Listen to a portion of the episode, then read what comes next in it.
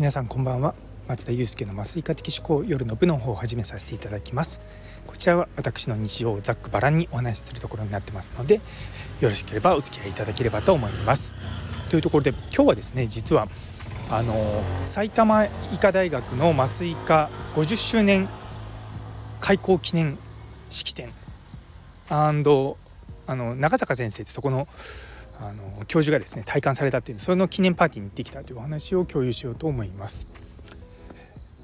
いやなんかこういうパーティーですね本当に久しぶりに多分ですね10年ぶりぐらいかな。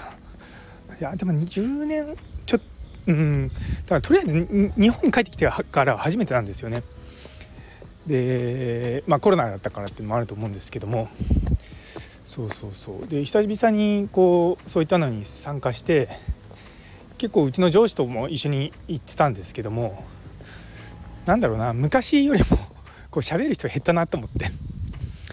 あの本当にシンプルに最初にあの挨拶があってで乾杯してでご飯食べてで最後になんか花束贈呈して終了みたいなめちゃめちゃこうシンプルであここれぐらいがいいなって思ったんですよね。あの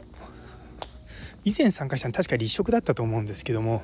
立食パーティーは立食パーティーで結構疲れちゃうんですよね。なんで本当に、まあ、特に今日なんて休日だったのもあって、まあ、サクッと終わって、まあ、非常にこうこういったものだったらまあちょいちょいやってもいいのかなと思いつつ実は来週もですね、まあ、全然あの違う方のパーティーに行くんですね。全然僕そういったものに誘われるタイプの人間じゃないし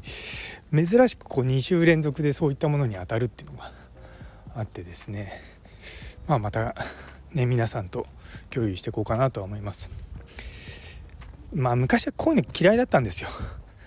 でもまあ自分が年取ってきたのもそうですしまあ結構お世話になった先生でもあるんですよね。なのでまあそういった人にね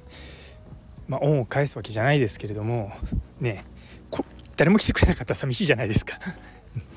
っていうふうに思ってやっぱ参加するんですよね。でも結構なんだろうな、まあ、こじんまりとした会場であの川越プリンスっていうところでやったんですよ。でそんなにこうまあ大学の方の偉い先生はちょこっと来てましたけどもかといってなんかすごく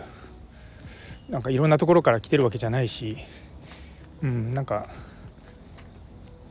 シンプルにあの 楽しかったなっていうのはありましたいや昔話聞くの好きなんですよで今回のその先生はもう 65? 過ぎてるんですけどもやっぱ昔の話出てくると昔大変だったのかなとか思いながらあのー、まあ今もね今は今の大変さがあって昔は昔の大変さがあってそう時代を変わりながらですねまあ常にまあね皆さん頑張ってきたんだなっていうのをひしひしと感じましたいやその中でですねちょっと気になったのが昔はその麻酔科医7人ぐらいしかいなくてで年間のその麻酔件数が900件ぐらいだったって言ってて めちゃめちゃ少ないなと思ったんですよね。まあ、もちろんその麻酔科以外の例えばその当時はやっぱり外科の先生が麻酔してたりとかすることもあったのでそう。なんでまあね麻酔科が麻酔を直接かけてなくても何か急変した時に対応するとか、まあ、そういったことはあったので、まあ、まあすごく暇だったわけじゃないとは思うんですけれどもあのこの20年ぐらいでもうどこの病院もですね手術しないと儲からないって言ってあのもうまあ儲からないって言い方変ですけども赤字がどんどん出てしまうっていうのがあってうんなかなか麻酔科の業務がどんどん増えていくのは確かなんですよ。昔は本当にその僕の先輩とかの話聞いたりとかすると、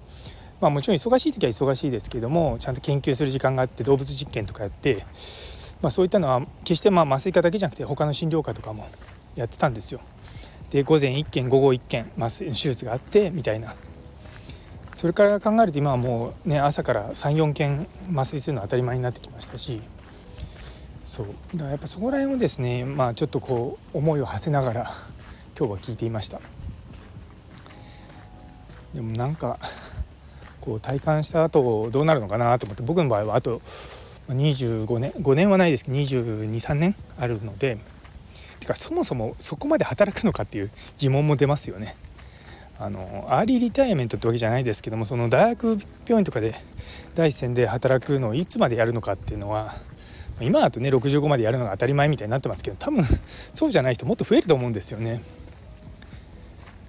だってまあ僕私もそうですけどやっぱ会社とかを、まあ、まだほとんど何もやってませんが。